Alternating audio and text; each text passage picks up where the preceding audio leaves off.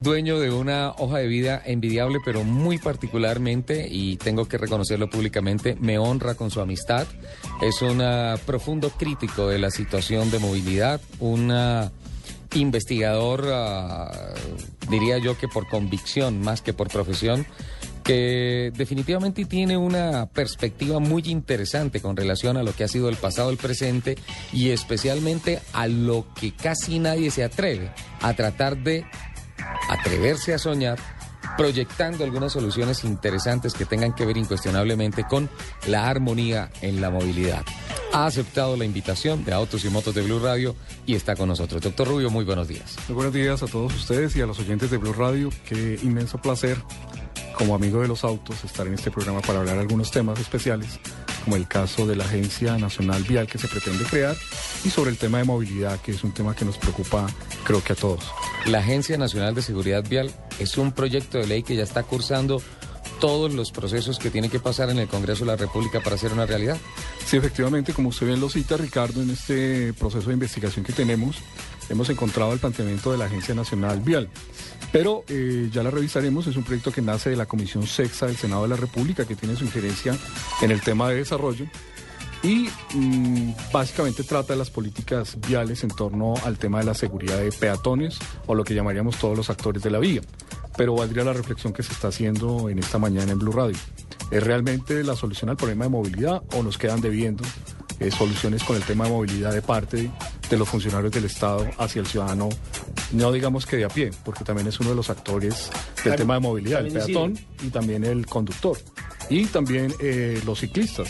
Y los motociclistas. Los motociclistas, ya veremos, ya vamos a revisar algunas cifras de los índices de morbilidad y mortalidad que tenemos en los usuarios. Morbilidad y mortalidad que tenemos en los usuarios de, motocicletas, que es una de las mayores causas o mayores víctimas que se causan en el conflicto entre peatones, vehículos y motociclistas. ¿Nos puede explicar esos dos términos, doctor Rubio, por favor?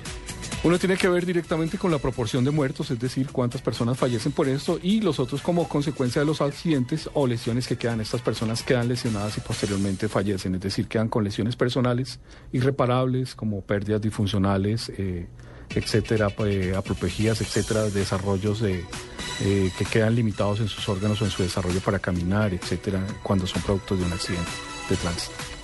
Doctor Rubio, el... Ah, el tema de pasar de ser oyente a ser eh, miembro de la mesa de trabajo acá, ¿cómo le ha parecido? Pues muy emocionante porque de todas maneras acompañamos aquí a Lupi, la acompañamos, eh, nos solidarizamos con ella porque a veces... ¿Por qué?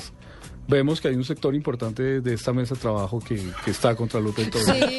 hemos decidido acompañarla. Muy bien, para eso yo traje abogado para que me defienda. hemos traído refuerzos. Para, para todos nuestros oyentes, este tema lo trataremos dentro de ocho días con otro invitado. Con otro invitado, Doctor, muchas gracias por acompañarnos en este programa. Ha sido un placer conocerlo. Muchas gracias. Mentiras, es una expresión muy bonita, más cuando uno vive el tema de los autos, cuando vive el tema de los autos clásicos el tema del autódromo. Es muy interesante acompañarlos en este programa y nuevamente agradecerles que nos hayan invitado. Espero no sea la última.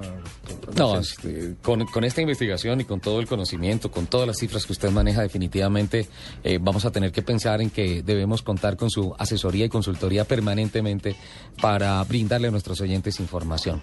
Eh, vamos con la primera, por favor. Eh, señor. Tenemos un tema importante en el tema, hay que diferenciar.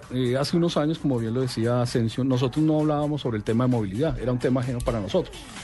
Colombia solo se movía en el tema del tránsito, el tráfico y el transporte. Desde el año 1948 casi que se está hablando del tema del metro o del metro pesado. El alcalde Sanz de Santa María, voy a revisar la cifra exacta del año, se estaba hablando ya desde el metro.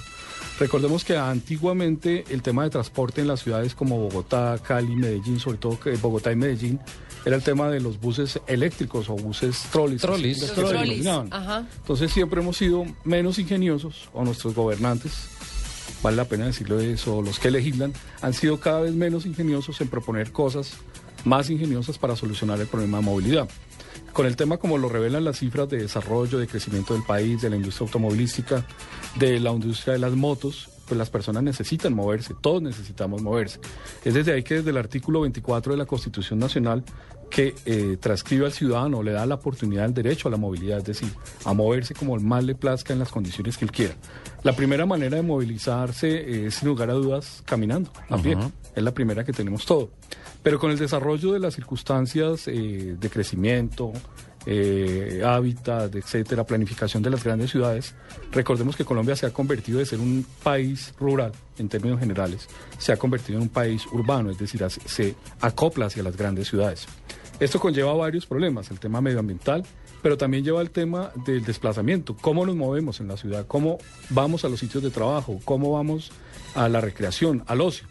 Y sobre todo hay un problema, que lo hacemos todos al mismo tiempo. Es decir, no tenemos una escala para determinar los movimientos.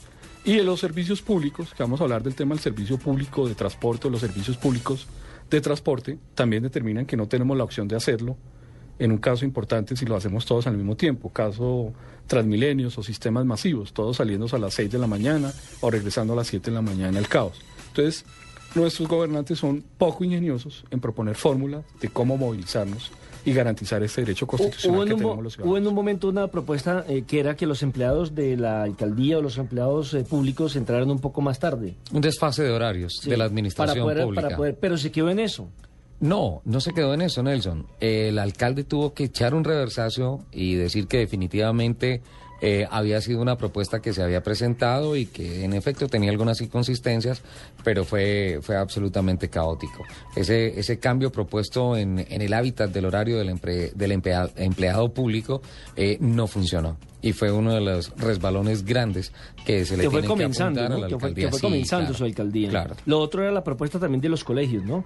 Eh, ingresar un poco más de tarde eh, o salir un poco más temprano para evitar esa hora crítica que se presenta a las horas de la tarde. Y lo tenemos todos porque revisemos, ahí hay un problema estructural que es falta de planeación, es decir, tenemos un problema de, de planeación en la movilidad y todos lo sufrimos, todos lo sentimos a diario. No sé si ustedes recuerdan anoche, 6, 7 de la noche, el caso de Bogotá, me imagino que Cali y Medellín la misma circunstancia, con el agronamiento, los trancones que se formaron, más la lluvia, más las vías destapadas, más eh, cantidad de situaciones, semáforos desconectados, el caos es total. Y saliendo de un viernes, que hmm. técnicamente a las 6 de la tarde no es productivo. Hay estudios muy importantes. No, es horrible. Pero, no solamente a las 6 de la tarde. Me ha tocado salir del canal Caracol a las 10 y media de la noche, 11 de la noche, y hay trancón. hay, trancón, increíble. El sábado, por ejemplo, salí al estadio a las, a las 9 de la, de la noche. Cogí la 26, cogí la ciudad de Cali y había trancón como si fuese un día 24 de diciembre. Eh, me dicen aquí en el máster que el trancón lo tienen ellos. Vamos a unos mensajes y ya continuamos con el doctor Rolando Rubio.